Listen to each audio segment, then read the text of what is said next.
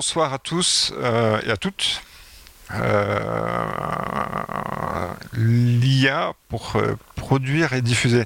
Alors quand on m'a posé cette question-là, qu'est-ce que l'intelligence artificielle J'ai abdiqué tout de suite. C'est pas mon sujet, enfin pas spécialement mon sujet. en réalité, j'y suis confronté tous les jours, à peu de choses près, sans que je le sache à travers des solutions comme Google Home, Alexa, euh, enfin tout, ce qu'on peut trouver euh, sur, euh, sur Internet. On le voit aussi dans l'actualité avec l'intelligence artificielle, comment elle est utilisée en Chine. Ça, c'est la partie grosse médiatique. Mais c'est encore une fois pas notre propos ici. Ici, le propos, c'est comment utiliser intelligemment l'intelligence artificielle et comment eux l'ont fait ou l'utilisent au quotidien dans, leurs solutions, dans leur production. Donc euh, j'ai demandé à, Stéphane Derry et à Philippe Petitpont ainsi qu'à Mathieu Parmentier euh, de bien vouloir nous dire leur expérience, leurs solutions, leurs idées pratiques qu'ils ont de l'intelligence artificielle. Et donc je, je leur propose un, premier tour de table, de se présenter euh, et puis de présenter un petit peu leurs solutions. Alors Stéphane Derry, je te propose de commencer.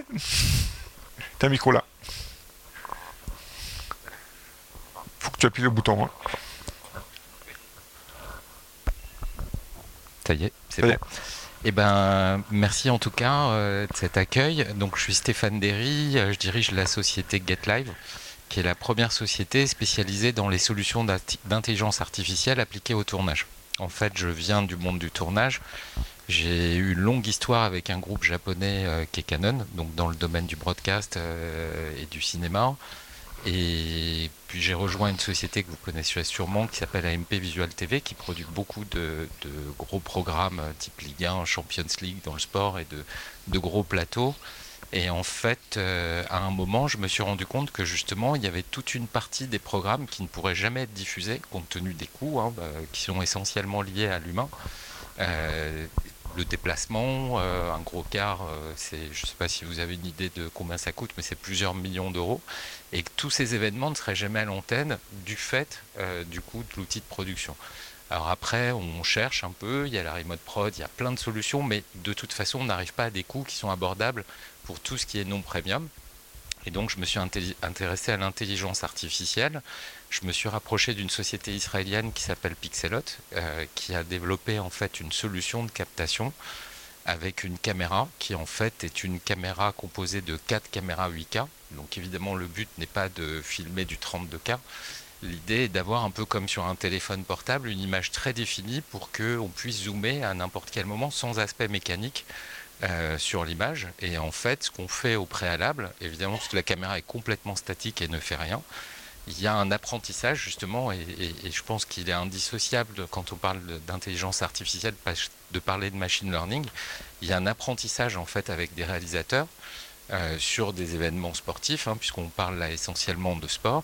C'est-à-dire que quand vous filmez un événement sportif, s'il y a des répétitions, il y a toujours un but avec euh, des joueurs qui sont contents en général, enfin d'autres un peu moins, mais euh, il y a toujours des attaquants qui avancent, des défenseurs qui reculent, et donc il y a des réflexes de réalisation, des gros plans qui sont faits, etc.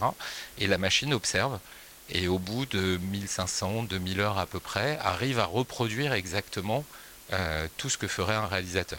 Le but, évidemment, n'étant pas de remplacer le réalisateur sur des programmes qui pourraient avoir recours à un utilisateur, qui pourrait, et heureusement il y en a beaucoup, euh, se payer les services d'un bon prestataire comme ceux qu'on a en France, mais au contraire de donner un accès à l'image à des événements qui n'auraient jamais été à l'image s'il n'y avait pas eu justement ces solutions-là. Donc, euh, voilà pour le résumé en tout cas de, de ce qu'est des Live.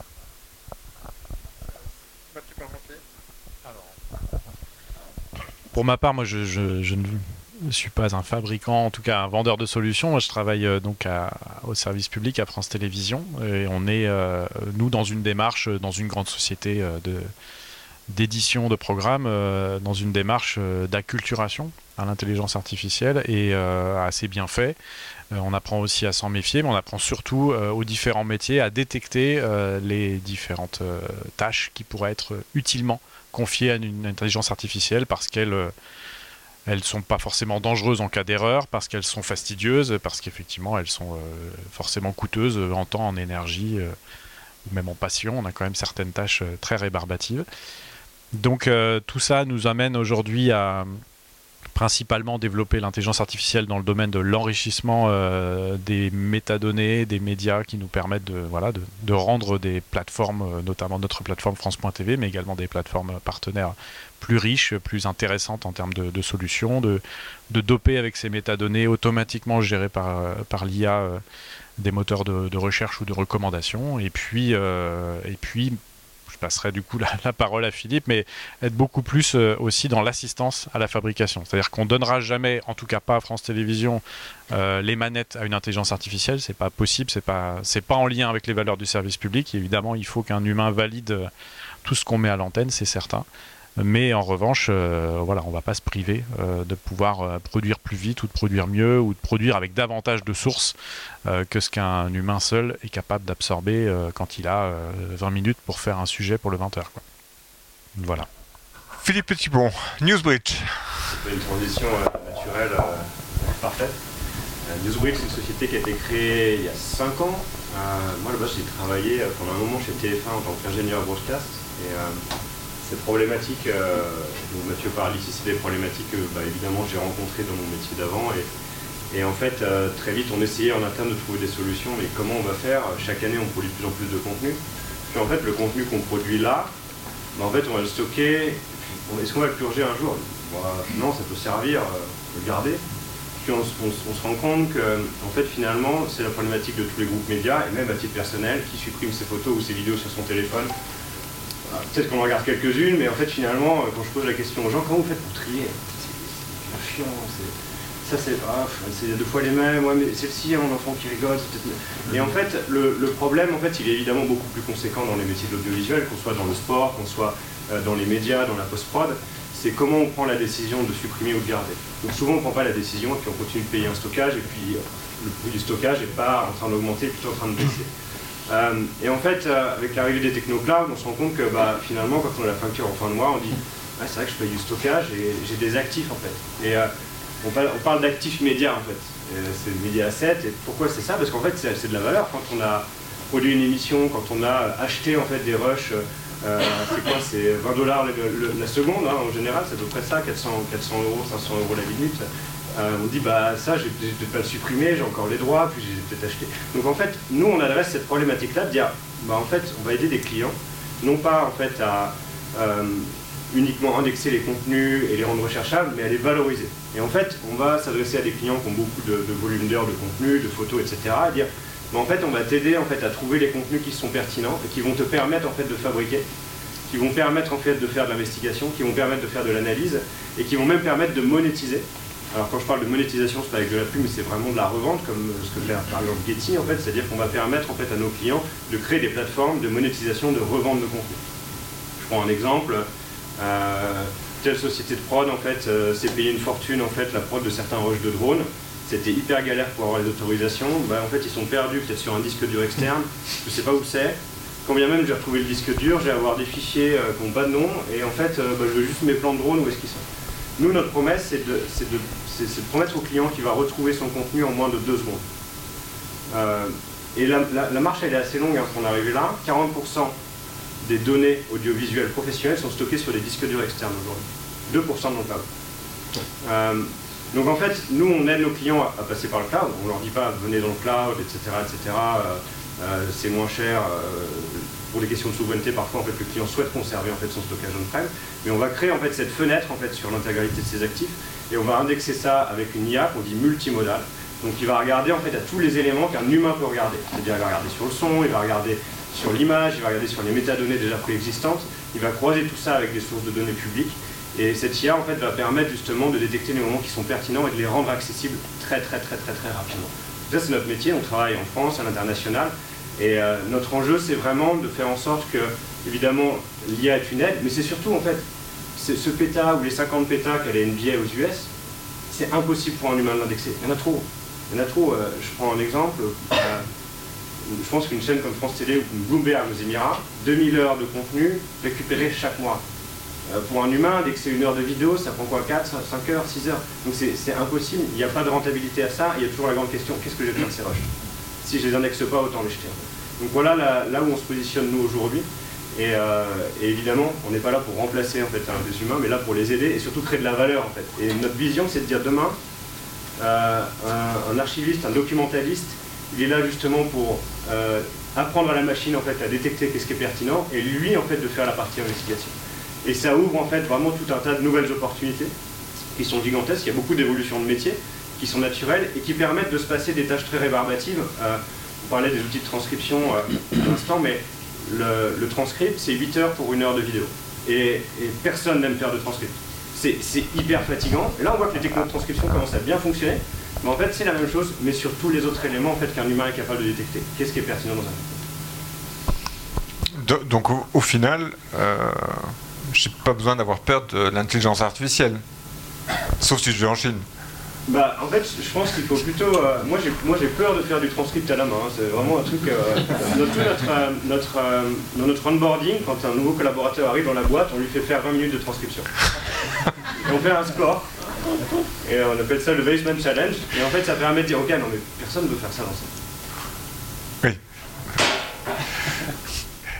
Mathieu, est-ce que il y a aussi des, anecdotes comme ça chez France, euh, chez France Télévisions. Euh, comment réagit le personnel euh, vis-à-vis de l'intelligence artificielle Il y a un vrai défi. je parlais d'acculturation tout à l'heure. On ne sait pas si le mot il est correct, mais en tout cas, on a du, point de vue d'une personne qui a toujours accompli ses tâches et qui voit effectivement un nouvel outil, mais, mais déjà avant, hein, comme un comme un danger pour l'organisation de son travail, la qualité de sa journée, la qualité de son sommeil et tout ça. c'est, c'est toujours humain en fait de s'interroger. Et là, l'IA, c'est vrai que c'est un gros mot, surtout quand on a, quand on fantasme un peu, euh, sachant que c'est quand même très très bébête hein, ce que ce que les, IA font.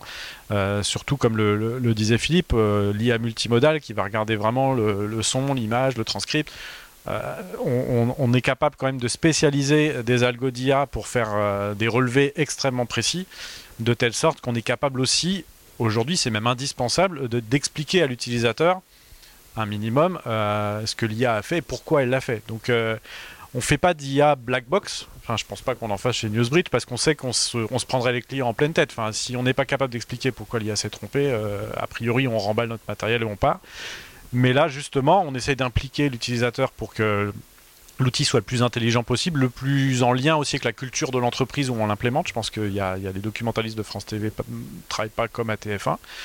Et puis, on essaye de trouver les, ressorts qui vont vraiment euh, motiver les gens, euh, notamment les documentalistes de France Télé. Elles ont euh, cet appétit pour la recherche parce que je pense que l'objectif d'un ou d'une documentaliste à France Télévisions, c'est de faire briller un journaliste lorsqu'il est en train de préparer son sujet de 20 heures et, et, lui apporter les images d'archives qui vont sublimer ce reportage. Donc, je veux dire qu'une une journée de documentaliste réussie, c'est une, journée où un, beau sujet de JT est sorti.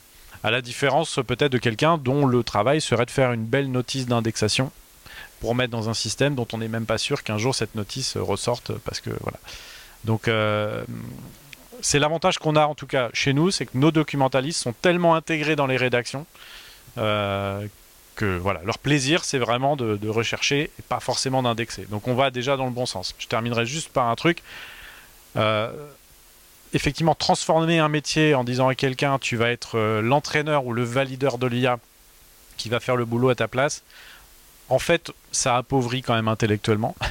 Donc c'est vraiment l'extrémité dans laquelle on ne veut pas tomber. Donc, donc ça veut dire que c'est des vraies conduites du changement, c'est des projets qui sont forcément longs, pas par difficulté technique, mais par, euh, voilà, par le fait qu'il fasse passer par toutes les étapes de, conduite du changement. Philippe Effectivement, ouais, c'est. Euh, en fait, c'est exactement, pour donner un exemple hyper concret, euh, on a vraiment commencé nous, à éprouver l'algo pendant peut-être 6 mois avec France Télé il y a un moment. évidemment, quand on est arrivé, on a eu un accueil. Pas, pas, le start-upper il s'attend pas à ce genre d'accueil. c'est génial, on fait de la techno, c'est super. Et là c'était non mais on a besoin peut-être de, réassurance en fait. Et c'était très compliqué au début parce qu'on essayait d'expliquer. Euh, bah non, non, non, en fait, le truc il n'existe même pas. En fait, il n'y a rien qui existe aujourd'hui. Euh, on va le construire ensemble. Et en fait, on a été, euh, c'est ce que tu décris, mais on a été hyper satisfait par un truc. Il y a, une documentaliste qui est, venue et qui nous a dit quelque chose de vraiment génial. Et elle dit, bah, au début, en fait, j'ai vraiment eu peur. parce qu'on savait pas ce que c'était. Et à la fin, en fait, j'ai compris comment mon métier serait demain et dans 10 ans. Et là, et là en fait, elle, elle a compris qu'en fait, la technologie, en fait, allait devenir un outil pour elle, en fait. Et euh, l'IA, c'est un mot qui fait peur, ça reste des algos derrière. C'est un peu plus compliqué que des algorithmes traditionnels, mais en fait, ça reste des outils. Et euh, en fait, il y a deux choses hyper importantes euh, l'explicabilité des résultats, pourquoi en fait, la machine a dit ça, et, être en mesure en fait, de systématiquement en fait, pouvoir corriger ou invalider en fait, un résultat. C'est-à-dire que tout ce que la machine est censée pouvoir faire, un humain doit pouvoir le faire. Ça, c'est vraiment des trucs qui nous semblent, en tout cas, nous, essentiels dans nos, dans nos principes de, de conception. Il n'y a Il faut passer au sans fil. En fait. juste pour, euh, pour compléter, en fait, euh, il y a un aspect que je trouvais intéressant dans ce que vous disiez, euh, qui est l'archivage. En réalité, parmi nous, il y a un gosse de 8-9 ans actuellement qui est peut-être le futur Mbappé. Et, finalement, il faudra attendre qu'il joue en Ligue 2 ou en Ligue 1 pour pouvoir avoir quelques images en fait de ce qu'il fera. Aujourd'hui, l'intelligence artificielle permet de filmer des matchs en posant une caméra dans un stade, que ce soit des enfants qui jouent, euh, que ce soit des, professionnels, peu importe. Et c'est vrai que ça, ça crée un contenu, sachant que, euh, on parlait de tag euh, tout à l'heure, l'intérêt aussi, c'est de taguer entièrement un match. Je donne un exemple. Euh, quand un match de foot, on va prendre le foot, hein, c'est le, plus répandu. Euh, et puis en ce moment, on termine l'équipement de tous les clubs de Ligue 1, donc euh, j'en bouffe pas mal. à un moment, la machine va taguer tous les joueurs et on peut très bien aller vouloir dire je veux voir le match, mais uniquement avec Mbappé. Et là, ça va sortir tous les clips de toutes les actions qu'il va avoir. Après, on peut sous-taguer en disant tous les corners, etc. etc. Et c'est vrai que tout ça, ça permet de faciliter le dialogue avec les joueurs. Il y a un côté aussi de progression. Mais tout ça, ça crée beaucoup d'emplois, puisqu'il faut des gens pour interpréter euh, les éléments. Et c'est là où, en fait, c'est intéressant. Donc, euh, donc c'est vrai qu'on a toujours opposé dans l'histoire, mais alors ça vient des films de Spielberg, de plein de choses, euh, l'intelligence artificielle qui a un côté un peu démoniaque euh, et, destructeur de l'être humain, mais c'est vraiment tout le contraire en fait. Hein. C'était pas Odyssée 2001 il y a le premier, oui. Après, j'avoue que moi j'avais pensé, je me souviens même plus du. C'est pas son meilleur d'ailleurs, avec, le, avec le gosse. Mais, mais c'est vrai qu'après, ce qui est aussi intéressant, c'est la progression qu'on peut avoir. Alors, parlais d'anecdotes tout à l'heure, euh, une qui m'est revenue euh, sur le, puisque ça évolue régulièrement. Par exemple, il y a des nouvelles, nouveaux sports qui arrivent. On a l'échelle mondiale, donc par exemple le handball, c'est un nouveau sport euh, pour les développeurs. Et, j'avais fait un premier match de, handball pour BIN. Moi, j'avais trouvé ça vachement bien. Puis le mec me dit c'est une catastrophe. Et, à un moment, je lui demande pourquoi. Et il me dit bah, T'as pas vu quand il y a des pénalties Effectivement, je regarde. Alors, le handball a une particularité c'est le seul sport où quand on tire un penalty, tous les autres joueurs se sauvent. Et il n'y a que le tireur de penalty euh, qui reste près du but. Donc que fait l'intelligence artificielle? Évidemment, bah, elle va de l'autre côté et donc on voit tous les joueurs courir, mais pas le penalty dont on ne sait jamais s'il a été marqué ou pas. Et, donc ça m'avait un peu embêté, évidemment. En plus, c'était comme par hasard un match où il y avait beaucoup de penalty et donc j'appelle des développeurs, euh, je leur explique le truc, ils connaissaient pas bien le hand, c'était vraiment le début. Et puis ils me disent bon, on va, on va travailler dessus. Bon, on travaille beaucoup la nuit, etc. Le lendemain matin, je reçois un petit fichier et je le plug, on fait un essai et effectivement ça marche. Donc moi j'ai besoin de comprendre, euh, j'ai rappelé, j'ai dit bon c'est sympa, c'est cool, ça marche, mais il faut m'expliquer ce que, ce que tu as fait. Et, le mec m'explique, bah, j'ai regardé et en fait effectivement il n'y a qu'un joueur qui reste, mais il y a deux arbitres qui ont une couleur de maillot différentes l'un de l'autre et différentes du joueur, qui restent près du joueur. Donc j'ai expliqué à la machine, quand on a trois joueurs habillés différemment qui restent statiques près du but, il faut surtout pas, même si tous les autres euh, s'en vont, bouger. Et donc ça ouvre plein de possibilités parce que du coup on peut filmer n'importe quoi en créant des règles comme ça. Et finalement, faut pas avoir peur de l'erreur, puisque l'erreur, euh, elle est là pour apprendre et à un moment euh, permet d'évoluer vers des, choses qui fonctionnent très bien. Je remarquais l'autre jour, parce que je travaille aussi dans le, dans le milieu du foot comme, comme streamer, je, je filme des, des, matchs de foot en National 2, heureusement, yes Mais euh, il m'est arrivé qu'un club opposant m'ait demandé euh, Tiens, euh, est-ce que tu peux nous filer les images? Parce que on, ne les a pas, nous. On a besoin d'analyser ce qui se passe dans le, dans le match. Et là, effectivement, je me suis dit Bon, la solution de, de, Stéphane, mais je crois qu'il y a peut-être des concurrents, hein, je crois. Euh, avec l'intelligence artificielle, ça apporte quelque chose. Oui, alors. La partie analytique, hein, je veux dire. En, fait, il y a, on parlait évidemment, il y a d'autres acteurs. Hein. C'est vrai que moi, je me suis rapproché de Pixelot parce que euh, il y a en fait une logique entre plus vous filmez et plus ça devient perfectionné. Et à un moment, euh, je crois que l'année dernière, ça, on a atteint 3 millions d'heures euh, tournées dans l'année. Donc ce qui est énorme. Et forcément, quand on arrive sur 3 millions d'heures de contenu sportif sur 16 sports à peu près, avec beaucoup de football, il n'y a plus d'erreurs c'est terminé. La machine, elle a, on considère qu'à 1500, 2000 heures, elle arrive à réaliser, donc à, un million d'heures de foot par exemple, c'est terminé. Et, là, après, il faut le temps que les gens s'approprient les choses. Et c'est vrai que euh, cet avantage de faire beaucoup de contenu bah, permet de garantir euh, une qualité. Après, la difficulté qu'on a des fois, c'est la volonté de partage, euh, notamment des fichiers d'analyse, puisque soit tout le monde le fait, soit personne ne le fait. Si euh, moi je donne mes fichiers pour que l'adversaire de demain euh, puisse les analyser et quand je suis chez lui, il ne me les donne pas, et, ça se produit souvent, et tout ça, c'est des nouvelles règles. Encore une fois, euh, moi je le vois dans le foot actuellement. Bon, Ligue 1, ça s'est parfaitement passé. Tout le monde joue le jeu. Il y a quelques réticences. Il y a des fois des petits. Euh, moi, j'ai pas envie de partager ça. Alors, sachant que c'est des routines hein, qu'on crée informatiquement pour savoir ce que chacun a accès, mais à un moment, c'est vrai que c'est une solution économique, écologique aussi, hein, puisque euh, tous les déplacements de gros camions, de, de cars, de caméras, etc., bah, sont, sont, sont, plus d'actualité hein, sur ce, genre de choses, mais qui changent complètement la perception des gens euh, qui utilisent. Alors le, si, je comprends bien, l'intelligence artificielle, c'est un long apprentissage dans toutes les applications Comment ça se passe? Oui, en fait, dans, ton cas, en, dans, mon cas, alors, euh, qui est essentiellement en fait ce qui est difficile et on travaille beaucoup dessus actuellement, euh, c'est plus tout ce qui, bon, ce qui est sport collectif, c'est facile entre guillemets puisque c'est des mouvements collectifs, donc on repère facilement des des scénarisations, on va dire. Euh, ce qui est compliqué, c'est tout ce qui est spectacle et autres, où là, au contraire, on est sur de l'improvisation individuelle et où la machine peut pas vraiment réagir.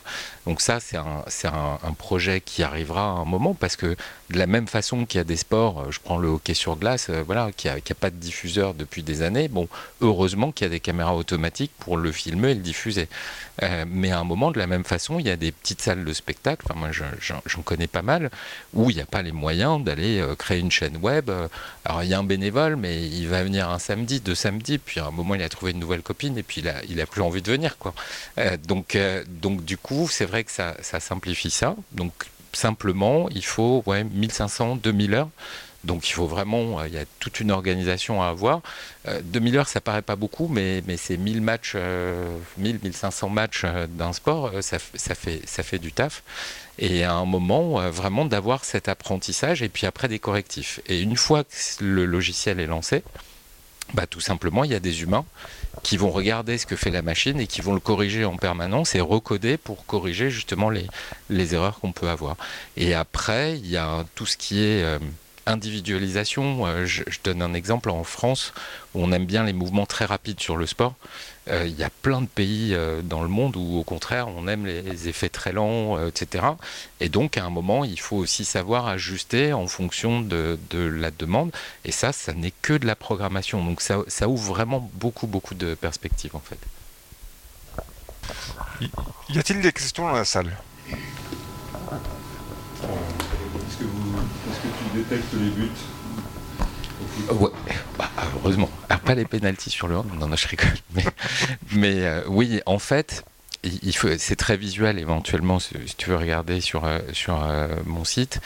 À la fin du match, tu as une création d'un millier de playlists à peu près qui sont classées par type d'action. Donc but, corner, faute, etc. Et, du coup, bah, ça permet de pouvoir, bah, sur des highlights notamment, puisque euh, ça peut être intéressant. Il y a, des fois des matchs, euh, c'est mieux de les voir en 5 minutes des meilleurs moments qu'une heure et demie. Euh, bah, c'est la possibilité d'aller sortir. Bah, tu tags but, tu tags corner, etc. Ou un joueur parce que tu sais qu'il a fait tel truc. Et la machine t'a tout pré-séquencé. Et après, c'est une compilation. Il n'y a plus de montage, il n'y a plus rien du tout à faire. Quoi ça ressemble le code d'une IA Parce que j'ai l'impression que c'est un peu comme les sites WordPress où, le code se génère tout, seul. Et donc je me dis, être un super gros bordel en termes de règles. Et en une nuit, je sais pas, je sais pas si ça génère des millions de lignes de code à la seconde ou juste une dizaine Ah non, non, c'est long. Là, mon exemple de la nuit, c'est sur la base d'un upgrade d'un programme existant en fait. Euh, donc c'est un correctif où tu crées une nouvelle règle à travers les, les, milliers ou les dizaines de milliers de règles qui existent. Le plus long en fait, c'est pas la programmation, c'est d'essayer de trouver des manières de scénariser en fait. Euh, d'expliquer à la machine ce qu'elle doit faire alors que euh, évidemment elle ne sait pas ce qu'est un match de, hand ou de basket ou quoi que ce soit. Et c'est là où intervient la programmation surtout. Après les, modifications, je dirais, c'est juste des règles en plus. Quoi. Euh, pourquoi, revenir en arrière par exemple si on dit que maintenant on a une IA qui sait euh, super bien filmer les, matchs de foot en se disant bon pour les, les, les matchs qui coûtent pas cher on met une IA, et quand ça coûte cher, on met une vraie personne. Alors que, entre guillemets, c'est un peu la même chose, on filme la personne qui a le ballon. Alors, il y a une différence. Là, forcément, moi, je viens du monde premium aussi, euh, donc, euh, donc je la vois, et je, suis très honnête là-dessus. C'est que forcément, c'est quatre caméras qui sont imbriquées, hein, donc il y a quatre axes différents, c'est sympa, ça bouge, etc. Mais c'est toujours du même axe. C'est-à-dire que la caméra, si elle est en hauteur, tu as une vue en hauteur, bah, tu auras toujours la même vue, même si ça a bougé. Et ça, euh, ça peut créer une lassitude que tu n'as pas quand tu crées des plans de coupe, comme ça se fait sur les, sur les, matchs, on va dire, plus premium. Mais, euh, mais ça, ça, se génère aussi. Aujourd'hui, il y a, alors pas sur tous les sports, ça a commencé l'an dernier sur le baseball, puisqu'évidemment, il y a très très gros marché américain euh, pour l'intelligence artificielle où tu rajoutes, euh, peu importe la caméra, c'est pas une caméra automatique, hein, ça peut être une GoPro, ça peut être ce que tu veux, sur différents axes, et la machine va basculer euh, de la caméra automatique vers les autres axes automatiquement. Et là, effectivement, tu vas te rapprocher de ce que tu peux obtenir sur du premium, même s'il ne faut pas l'oublier, un match de Champions League, c'est 30-40 caméras. Hein. donc il un écart de toute façon euh, du nombre de plans de coupe, parce qu'après, si tu mets 30 euh, plans de coupe, bah, laisse un quart, et, puisqu'il y a la ressource informatique, etc., assurée derrière.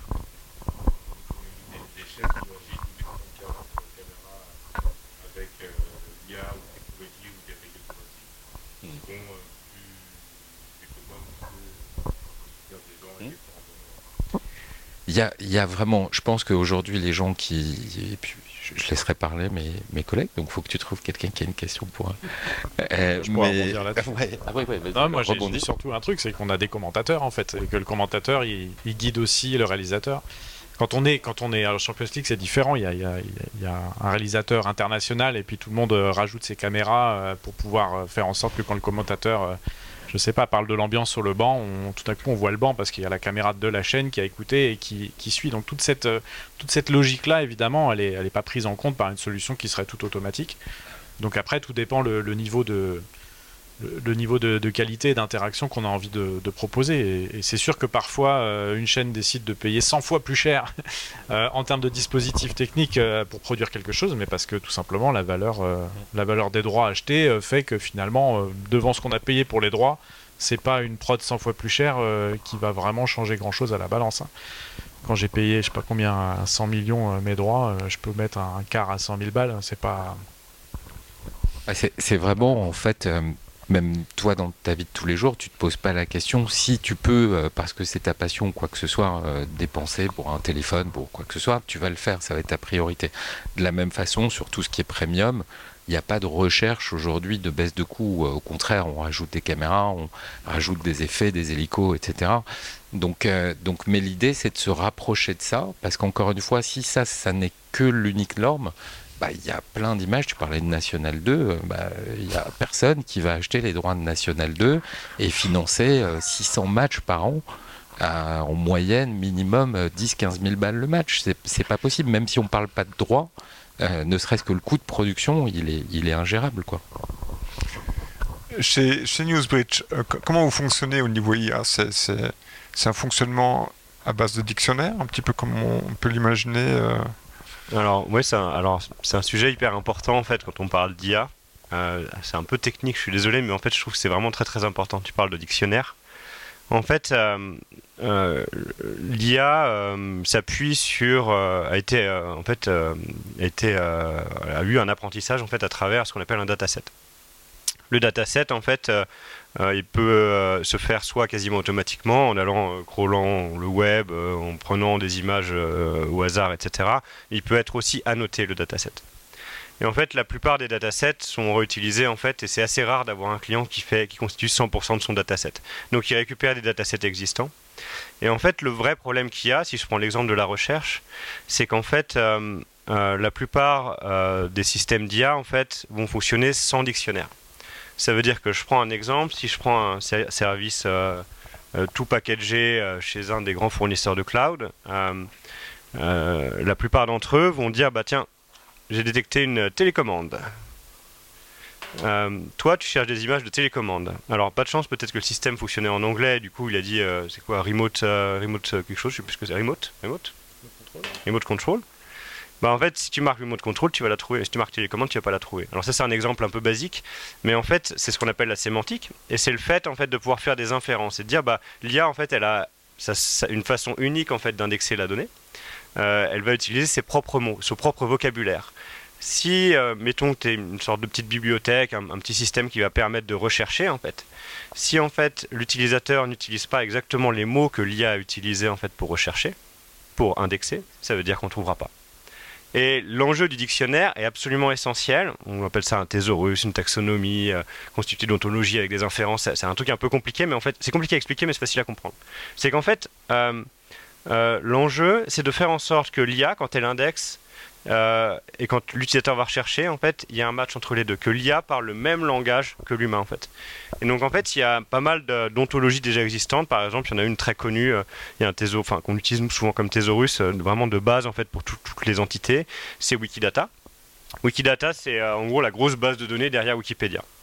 Et en fait, euh, ça, ça permet en fait de faire en sorte que le, thésaurus va être créé en fait à partir des données qui sont des termes en fait qui sont présents dans Wikidata, et ça va permettre du coup d'en déduire que si je cherche télé, bah, je peux tomber sur télécommande.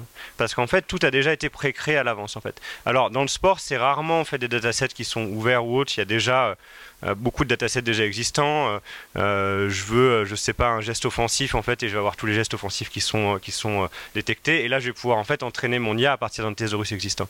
Mais l'enjeu du dictionnaire, en fait, est effectivement absolument clé.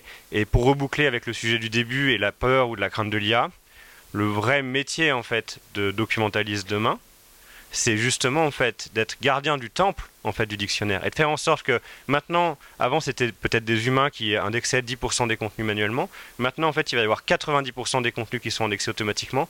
Et donc cette personne-là, ou si on peut l'appeler l'IA, cette machine, bah, au même titre que j'entraînais les humains en fait, et j'entraîne toujours les humains en fait à indexer en fait avec une terminologie précise, bah, je vais devoir faire en sorte que l'IA utilise les mêmes termes. Sauf que l'IA en fait, elle en indexe pas juste 10 ou 15, elle va en indexer des milliers à chaque seconde.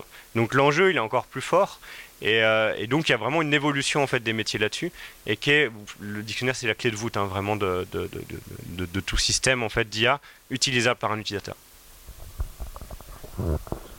Pour faire toujours de la technique. T'es calé euh, toi en dictionnaire. on va faire autre chose. Ouais, ouais, euh, oui, alors on peut parler de la langue effectivement parce qu'on a beaucoup travaillé sur la langue française pour la démo de sous-titrage automatique euh, qui est sur notre stand ici, mais euh, bah, je vous invite à venir la voir. On est là aussi pour pour rameuter sur le stand. Euh, donc oui, effectivement, on a cette nécessité en permanence de d'enrichir l'IA de toutes les données qu'elle a pu apprendre dans le passé, parce que l'IA apprend toujours des données du passé, mais il se trouve que nous, on utilise euh, le sous-titrage automatique pour France Info. Donc forcément, France Info, c'est la news du jour. Il est à peu près incertain, enfin même certain plutôt que le, euh, que tous les petits villages ukrainiens qui sont aujourd'hui dans l'actualité malheureusement euh, aient été appris par l'IA. Donc on est obligé systématiquement de lui expliquer quels sont les nouveaux termes de l'actualité aujourd'hui qui risquent de surgir dans les mots des journalistes sur France Info. Donc ça c'est un travail super intéressant qui touche euh, voilà, à la fois à la, phonétique euh, et, à la langue française. On n'est pas dans les mêmes dictionnaires que pour l'indexation, mais on est effectivement dans un, dans un traitement de la langue qui est, euh, assez passionnant et qui évidemment fait que l'IA fait une partie du boulot, mais s'il n'y avait pas toute la dose de savoir-faire et d'humain autour, euh, notre système il passerait jamais euh, dans le domaine professionnel et il ferait jamais un, résultat correct. Donc aujourd'hui on a une approche, nous, et je vais revenir à, notre technique, mais je pense que vous avez la même, ce qu'on appelle une approche de microservice, c'est-à-dire que pour qu'un système soit performant, euh, pour par exemple euh, bah, sous-titrer correctement euh, et de manière automatique un contenu, il y a plusieurs microservices qui vont s'enchaîner. Certains sont des microservices simplement de, de transcodage de flux, donc c'est vraiment l'algorithmique classique. D'autres vont être effectivement dotés d'un réseau de neurones qu'on aura pré-entraîné pour transcrire de l'audio en français. D'autres vont être pré-entraînés pour déterminer la phonétique d'un terme particulier etc., etc. Et à la fin de notre chaîne de microservices, hein, qui peut être un peu complexe, il peut y avoir plusieurs branches à notre chaîne de travail, et à la fin, effectivement, on a un workflow complet qui réalise une tâche euh, intéressante pour un métier. Mais il est quasiment euh, impossible de dire j'ai une seule IA qui va me faire le boulot. Il y a toujours vraiment cette complexité de microservices qui présente un avantage indispensable, en tout cas pour nous le service public, c'est qu'on est capable d'expliquer à tout moment de la chaîne où est-ce qu'elle a planté et potentiellement venir améliorer cette petite partie-là sans remettre en cause tout le reste. Donc ça, c'est aussi très important euh, de rester explicable et de, et de, voilà, de réentraîner sa, sa solution. J'ai vu une main se lever. Par rapport à ce que vous expliquez, est-ce que c'est une solution que vous avez développée vous en interne ou c'est une solution que vous achetez d'un... Alors sur le sous-titrage en direct, par exemple, le- le- la transcription euh, du français, donc de la, la- voix française vers le texte français, euh, non, on la prend euh, à l'extérieur. On a travaillé sur notre propre solution interne. On a rapidement renoncé devant le nombre d'heures euh, nécessaires. Enfin, tout à l'heure, euh, tu parlais de, de 1500 heures. Euh, oui, on, a des, bonnes transcriptions qui commencent à partir de, de 400, 500 heures en français. Mais le problème du français oral, notamment celui qui, euh, qui est sur nos antennes, c'est qu'il y a tout un tas de tournures, tout un tas de journalistes qui ont une façon de s'exprimer, de faire des phrases assez alambiquées par rapport à la langue française. C'est limpide parce qu'on a le ton et on comprend parfaitement ce qu'ils disent, mais par contre, si on prend le mot à mot, euh, ça fait des phrases un peu sans queue ni tête. Il y a plein de gens qui, ne bouclent pas des négations. On a le nœud, on a le, enfin on a le pas, on n'a pas le nœud. Donc ça, toute IA qui aurait été entraînée sur des datasets un peu trop littéraires, dès qu'on les confronte à de l'or- de l'oral, en fait, elles se plantent et, elles, euh, au mieux, elles vont compléter les négations, parce qu'elle n'a pas entendu le nœud, mais elle a reconnu qu'il y avait une négation, ou parfois, bah, il n'y a pas le nœud, je retire le pas. Et du coup, on se retrouve avec une phrase qui est complètement en contresens avec ce qui été dit. Donc ça, ça nous oblige à travailler sur des corpus de plusieurs centaines de milliers d'heures. Là, ça sort de notre champ de compétences à France Télévisions et on fait appel aux entreprises dont c'est la spécialité. Par contre, il y a d'autres briques autour. Prendre un texte brut de 10 secondes, le scinder en sous-titres, respecter la charte du CSA. Euh, là, il n'y a personne d'autre que nous qui pouvons euh, nous aider. Donc, euh, ça, ces éléments-là, on les fait, on les fait nous-mêmes. Et, une question Sacha, est-ce que vous connaissez des solutions efficaces à l'heure actuelle? Pour sous-titrer dans une autre langue, par exemple, euh, ça parle en français, ça sous-titre automatiquement en anglais Est-ce que ça existe des solutions vraiment efficaces de- Alors, la- tout dépend de la fiabilité de la transcription, déjà. Donc aujourd'hui, on travaille avec les meilleures solutions de transcription en français possibles. On a mis en place des métriques euh, pour pouvoir euh, les mesurer. Mais euh, on va dire que le- le niveau de qualité d'il y a deux ans et de cette année, il est hallucinant, tellement la différence est incroyable. Donc on peut espérer que dans deux ans, on soit encore plus classe. Mais euh, alors attention, nous on travaille sur France Info. C'est des journalistes, seuls en plateau. Les débats en général sont pas trop houleux. Euh, c'est plutôt des invités type porte-parole, politiciens, etc. Donc euh, on n'est pas devant le micro-trottoir en pleine manif, où là je pense que la transcription aujourd'hui serait extrêmement compliquée encore aujourd'hui. Mais on va vers, euh, on parlait tout à l'heure de séparation des sources sonores, euh, voilà, on va vers des solutions de plus en plus qualitatives. J'espère que dans deux ans, ce soit la classe. Et puis à côté de ça, bah, il y a la traduction, euh, langue d'entrée, langue de sortie. Alors les paires de langues ultra utilisées comme le français vers l'anglais ou vice versa, ça commence à être euh, de mieux en mieux. Mais le français, c'est une langue complexe, hein, c'est comme l'allemand. euh, euh, donc aujourd'hui, là, on a fait des essais. On voulait diffuser notamment euh, euh, France 24 en ukrainien euh, et en russe euh, sur les chaînes YouTube. Là, on a travaillé très fort au mois de mars dernier pour pouvoir vraiment proclamer euh, les news à la française euh, envers, euh, envers les, populations russophones. la rédaction de France 24 à Moscou nous a dit eh, non quoi. Allez, on le fait, mais c'est sympa, mais de temps en temps c'est pas encore au niveau, donc euh, non, on valide pas quoi. Donc euh, c'est pas encore mature. là, c'est presque un enjeu géopolitique. Hein. oui, non, mais là il fallait faire quelque chose, mais voilà, le risque de contresens était trop fort. Donc euh, ça, permet par contre en fait d'arriver en fait avec un travail déjà pré, pré avancé en fait. On a, alors nous on fait assez peu de sous-titrage, on en fait un petit peu parce que les clients nous le demandent et on a rajouté un module en fait qui permet vraiment de le faire. Euh, et euh, en fait, on a euh, par exemple des clients qui vont utiliser le transcript pour justement réussir, on a la traduction, etc., qui va, pour que les clients puissent comprendre très rapidement de quoi ça parle par exemple, on travaille avec une très grande agence de presse qui euh, bah, a beaucoup de bureaux étrangers et qui, du coup, va en fait avoir cette capacité de comprendre en un instant est-ce que Poutine il est en train de dire qu'il va utiliser l'arme nucléaire ou est-ce qu'il est juste en train de dire qu'il fête son anniversaire la semaine prochaine? Et, juste ça, en fait, juste ça, c'est absolument essentiel parce que euh, autrement, en fait, on a, on a besoin en fait d'avoir un traducteur qui est sur place, qui est là, qui est présent pour justement assurer en fait que euh, cette personne-là est en train de parler de tel ou tel sujet et c'est quand même assez compliqué en fait. Donc ça permet cette flexibilité-là, avoir éventuellement une première base de sous-titres en fait à retravailler après. Et effectivement, comme le dit Mathieu, là, le, si le transcript est pas 100% bon à la base, en fait, euh, la, la, traduction sera pas forcément bonne non plus en fait. Donc en fait, il y a la détection des locuteurs. Pour avoir un bon transcript, détection des locuteurs, ce qu'on appelle la diarisation, savoir quand est-ce qu'il y a un locuteur qui parle, quand est-ce qu'il y a un locuteur qui parle en même temps que l'autre, etc.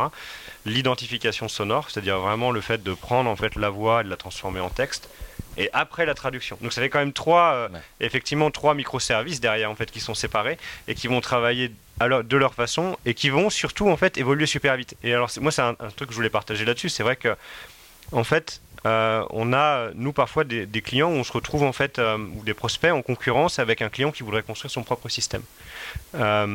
et en fait très rapidement, en fait, au moment où il commence à faire son étude et le moment où il délivre son étude, il s'est passé six mois. En six mois, les algorithmes ont complètement évolué. Les algorithmes qui coûtaient peut-être 10 euh, euros de l'heure en fait au, début de l'année en fait maintenant coûtent 10 centimes. Et, en fait c'est très difficile du coup euh, quand on est sur un système où on veut construire en fait le système en interne dire que soit en fait tu dédies une équipe de développeurs tu es en mode agile et ils seront là qui seront là tout le temps pour pouvoir mettre à jour le système. Euh, soit en fait bah, tu travailles en fait avec un vendor un fournisseur en fait qui va faire ça et c'est son métier d'avoir des développeurs qui vont mettre à jour les modèles tout le temps en fait. Donc c'est vraiment un paradigme, c'est assez différent. Euh, quand on achète une caméra, on l'achète pour 5 ans, euh, elle va pas beaucoup évoluer, on est tous d'accord avec ça. C'est pas du tout le cas pour l'IA. Ça évolue hyper vite et en fait euh, même les développeurs eux-mêmes se retrouvent bluffés quand ils font un petit peu leur sourcing, leur état de l'art sur euh, sur sur toutes les tous les algos open source. Il suffit qu'il y ait deux labos universitaires qui se mettent en concurrence et alors là, euh, ils, peuvent, ils peuvent vraiment, enfin, on l'a vu sur, le, sur les détections de texte à l'image, euh, en l'espace de trois ans, en fait, on est passé d'un truc où on avait atteint un plateau, ça bougeait plus, euh, et là, on se retrouve avec des choses qui sont absolument exceptionnelles et qui fonctionnent même euh, mieux que l'être humain, en fait. Et, ça, c'est assez bluffant, mais ça fait que, du coup, c'est assez frustrant de dire, bah, je construis un système, ça va être le meilleur, etc. Maintenant, en fait, peut-être que dans trois mois, en fait, il sera, il sera complètement périmé, il faudra tout changer, en fait. Donc, c'est une technologie, une méthodologie de développement qui est vraiment très différente. Euh, et tu donnais cet exemple-là tout à l'heure. Hein. à partir du moment où on a les bonnes données, c'est relativement simple, en fait, de mettre à jour un modèle, mais par contre, c'est du développement derrière. Et ça veut dire qu'en fait, le, côté service en fait, est beaucoup plus présent en fait, dans, ce type de technologie-là.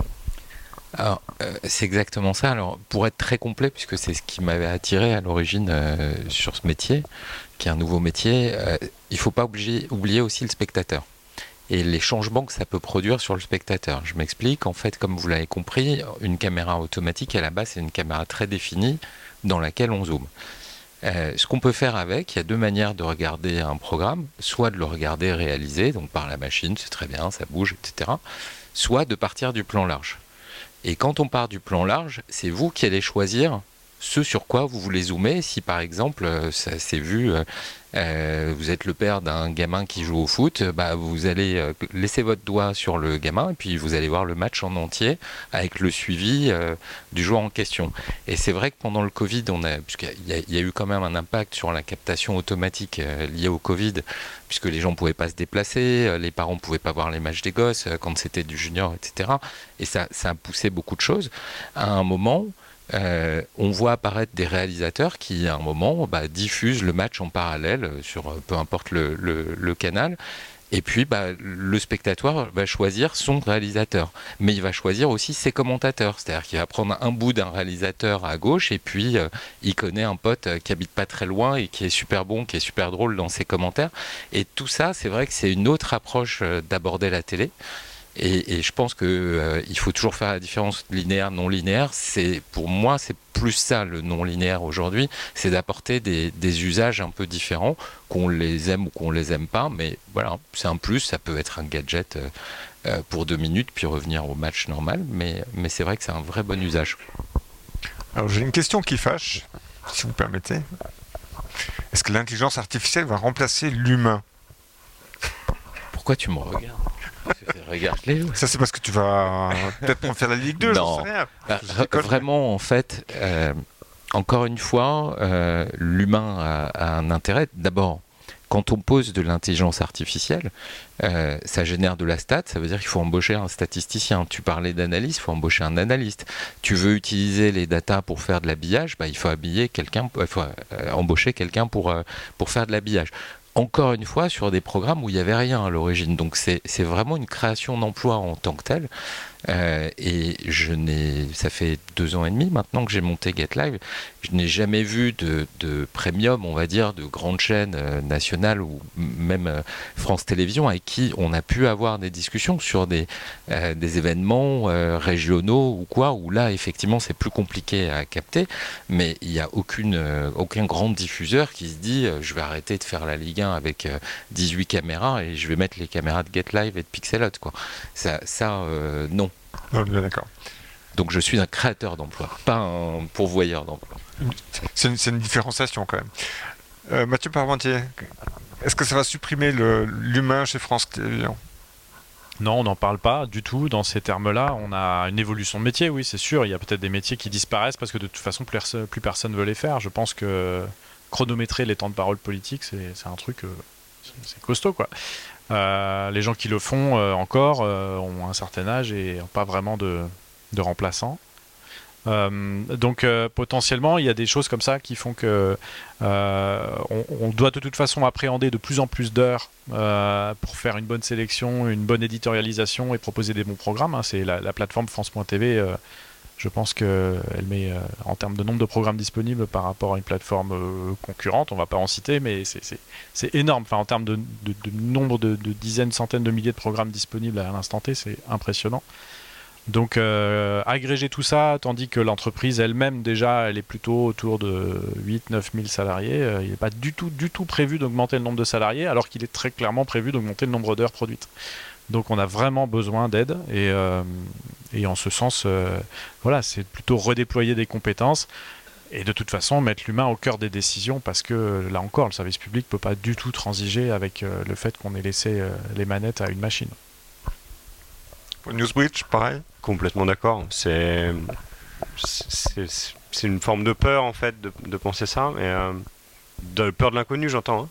Hein. en fait, à chaque fois qu'on a euh, déployé notre solution et même euh, dans des régions du monde où euh, les salariés sont pas forcément aussi bien représentés que dans le monde occidental, ça n'est jamais arrivé. Et même, même des freelances et des prestataires qui sont pas en CDI, en fait, sont restés. Et en fait, la satisfaction, c'est de dire, bah, je peux produire plus. Je peux faire plus avec la même base salariale. Donc, si je peux faire plus, ça veut dire que je ferai plus de valeur. Et c'est comme ça qu'en fait, l'enjeu, il est sur produire plus de valeur, produire plus de contenu, il y a un enjeu sur la capacité en fait à produire plus de contenu. Et, du coup, ça crée plus de valeur. Donc non, en fait, euh, ça n'est jamais arrivé, en tout cas quand on a déployé notre solution. Euh, et, euh, et, je ne pense, pas que, ça arrive un jour. Ce qui va se passer, c'est l'évolution des métiers, ça c'est certain. et ça, on le voit. Et finalement, en fait, si je reprends l'exemple des documentalistes, parce que c'est beaucoup de nos utilisateurs, vont plutôt se retrouver en fait à avoir des nouvelles compétences à développer en fait, et même avoir une valeur sur le marché du travail qui est plus important qu'auparavant. Euh, est-ce que vous avez des gens qui vous accompagnent dans vos entreprises pour euh, l'adoption au changement? Parce que j'ai l'impression que c'est le, c'est le, c'est le, petit sel le plus stratégique qui peut faire rater un projet si dans une entreprise on n'a pas une personne qui sait bien communiquer et bien accompagner ses utilisateurs. Même si vous avez une super IA, même si euh, c'est passé chez tout le monde. On en rate hein, des, on en rate des transitions comme ça. Il y a des outils qu'on remballe parce qu'on s'est raté, hein, c'est normal. Euh, il y a aussi euh, l'IA qui parfois catalyse euh, un truc. Il y a des gens qui veulent pas changer leurs habitudes, et puis il y a une IA qui arrive et qui le fait, et alors du coup, ah bah finalement on veut bien changer nos habitudes. Bon, on remballe l'IA, mais en fait on est content parce qu'on a fait évoluer les métiers. Donc il y, a tout un tas de challenges qui sont réglés avec ou sans l'outil, mais à un moment donné il a, il a aidé. Voilà.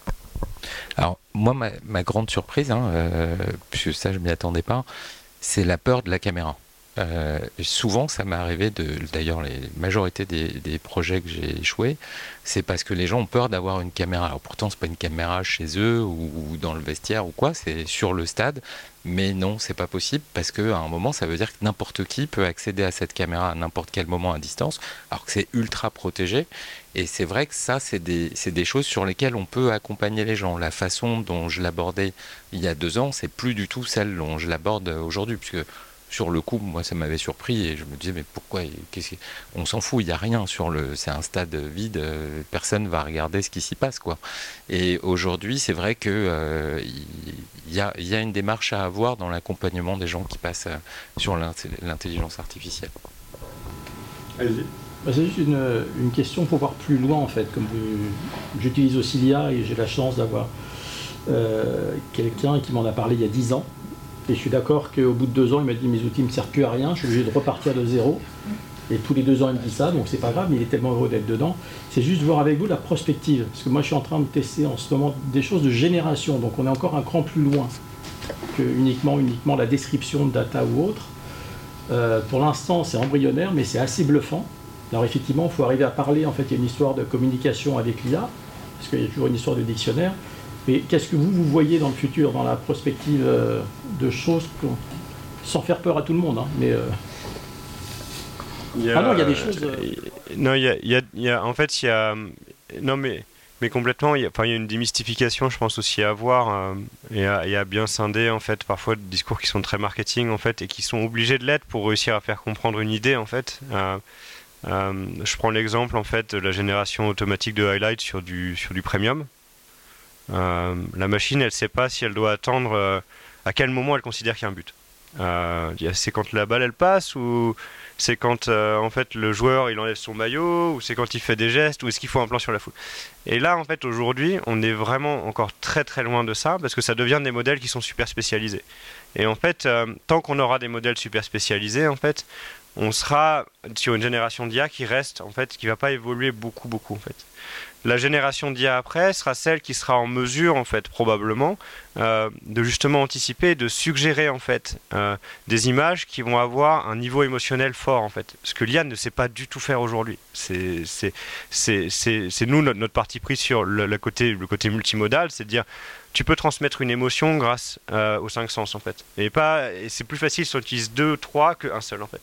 Et, et on pense vraiment qu'en fait, ça, on va en arriver là. Dans quel sens Est-ce que finalement, les images qui vont générer le plus d'émotions, ce sera les images autogénérées? Si vous avez vu ces, pavés de saumon en train de nager dans une rivière, c'est très amusant. Il y a une émotion derrière ça, quelque part. Mais, euh, mais en fait, nous, nous, on voit ça. On a, on a discuté avec, on a eu une discussion très, très inspirationnelle avec un grand broadcaster américain qui disait, ben, en fait, euh, moi, quand j'enregistre 8000 heures de contenu par mois, euh, je sais pas, je sais qu'il y a des histoires que je peux raconter là-dessus, mais en fait, j'ai pas assez de d'humains en fait qui vont me permettre d'aider en fait à faire ça. Et est-ce que en fait demain justement l'IA pourrait pas me faire une synthèse en fait un, clip en fait autogénéré euh, qui va justement en fait réussir à couvrir en fait peut-être une, part de d'un reportage en fait que j'aurais pas pu moi faire en fait. Donc la suggestion par exemple d'angles éditoriaux en fait sont des éléments en fait qui sont hyper importants et qui peuvent générer beaucoup de valeur en croisant des statistiques. Euh, un des exercices qu'on avait fait avec France Télé au tout début, c'était vraiment la prospective et je pense que ça l'est toujours. On était, euh, c'était une manif euh, de, alors c'était une manif de la gauche, euh, du 1er mai ou un truc comme ça. Et en fait, au premier rang, on voyait en fait différents, différents personnages publics, différentes personnes politiques. Il y avait Mélenchon, il y avait Hidalgo, il y avait il y avait une personne complètement inconnue qui était une personne qui était dans le gouvernement d'Alexis Tsipras. Est-ce qu'il n'y a pas une histoire à raconter quand on voit Mélenchon à côté de quelqu'un qui est proche de Tsipras en fait à ce moment-là? Mais bien sûr que si en fait. Mais euh, est-ce qu'on a le temps de le faire en live à ce moment-là? Probablement que non en fait. Et il y a cette capacité de croiser et de trouver des moments saillants en fait et qui peuvent peut-être donner des insights en fait à un journaliste et dire bah tiens on va pouvoir causer des choses encore plus intéressantes et aller vraiment au fond des sujets et pas juste se contenter de communiquer sur un nombre de personnes dans une manif. Vas-y.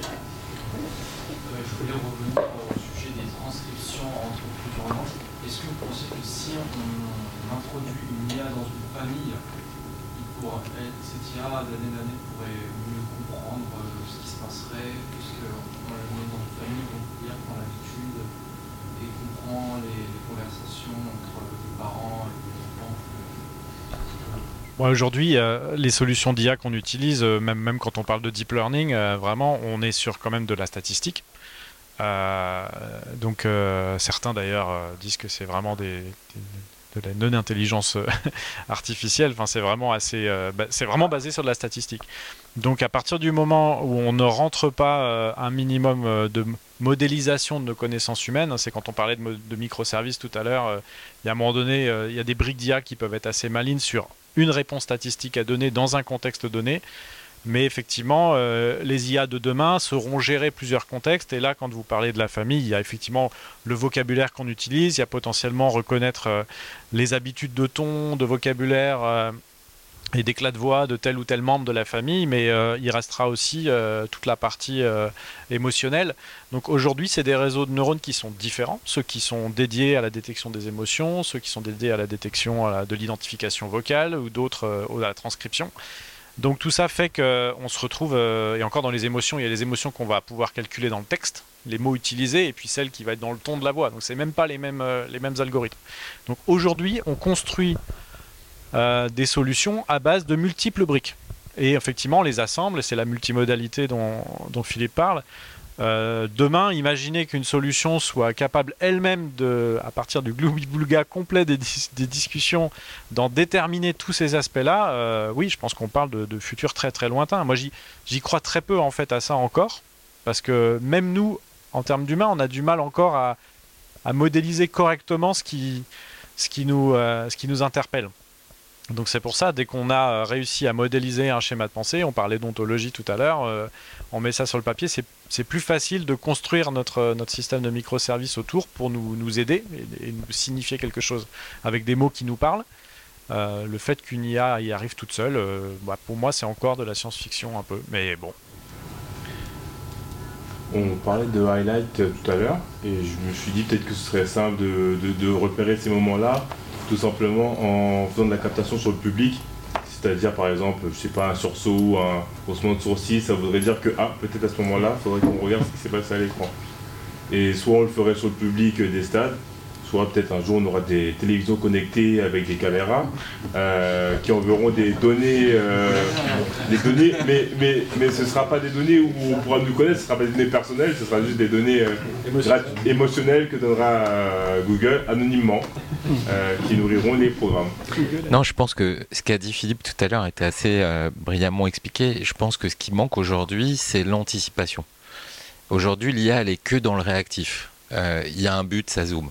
Euh, voilà. Aujourd'hui, quand on met un réalisateur, euh, lui, il sent le programme, il, sent ce qui va se passer, et c'est toute la force euh, justement de l'être humain là-dessus. Et ce passage-là, pour passer à l'émotion, justement, hein, puisque forcément c'est plus vivant, plus facile à, s'immerger dans un programme réalisé par un humain qui a, pris la température ambiante, euh, je pense que ça, c'est ce qu'il y a de plus compliqué, c'est ce qu'il y a de plus long. Alors, est-ce que ça passe par les mouvements de sourcils dans le public ou pas J'en sais rien. Mais effectivement, c'est d'aller chercher des signes qui permettent euh, de ne pas être tout le temps en mode réactif, mais plutôt en mode euh, anticipation. Alors, je vais prendre une dernière question, monsieur. comment vous voyez le futur en termes de, données Vous avez parlé beaucoup de sport, c'est bon exemple. Euh, vous avez expliqué qu'en gros, chacun dans votre métier, même s'ils sont proches, vous avez modélisé, donc vous avez chacun des données finalement avec les métadonnées, etc. Et qui sont au service de ce que vous, vous produisez. Mais à côté, il y a peut-être, euh, je ne sais pas si c'est des ligues ou euh, trucs qui organisent, qui ont leurs données d'arbitrage. Euh, Il y a peut-être le club qui a mis des capteurs sur ses joueurs, qui a ses données. Est-ce que demain, vous envisagez plutôt que vos données, vous seriez prêt à les rendre disponibles ou les reverser? Est-ce que vous attendez peut-être d'autres de vous donner, bah, finalement, l'arbitre qui siffle, ça veut dire que c'est but, c'est pas de l'IA, c'est pas du truc. Comme vous voyez, c'est ces jeux de données autour du, du même moment, du même événement, qui sont dans des cercles organisationnels, on va dire, différents, mais finalement tout le monde est bien au même endroit. Tout comme euh, le public, euh, au moment du truc, va envoyer un SMS, etc. Donc il y a des données, peut-être, je pas, de SMS ou de télécom, mais liées à, l'événement. Euh, ça là-dessus, regarde, l'évolution elle est difficile à donner, mais regarde, sur les derniers droits du football, par exemple, Free a acheté les droits de la Ligue 1 Highlights. C'est-à-dire qu'ils n'ont pas les droits du foot, ils ont que les highlights. C'est nouveau, c'est jamais arrivé jusqu'à maintenant. Euh, et finalement, c'est une autre approche, mais on peut imaginer effectivement, il y a un, nombre de données. Après, attention, il y a des droits, tu parlais des ligues ou, du détenteur de droits, mais tout se revend aujourd'hui. Euh, de la même façon qu'on revend des images pour les paris sportifs, euh, en plus des images pour la télévision, on peut imaginer, oui, toutes ces datas. euh, de les mettre en avant euh, à travers quelqu'un qui achète ces droits-là. Alors c'est évidemment plus les mêmes, les mêmes sommes, euh, mais en tout cas, ce qu'il faut savoir, pour, ce qui me concerne, hein, l'outil effectivement permet tout ça, mais toutes les images appartiennent soit euh, à la ligue, à on va dire à l'organisateur, soit s'il les a cédées à celui qui a acheté les droits. Et c'est là où en fait la limite est difficile de tout ce qu'on peut obtenir comme data et, ce qu'on a le droit d'en faire en fait.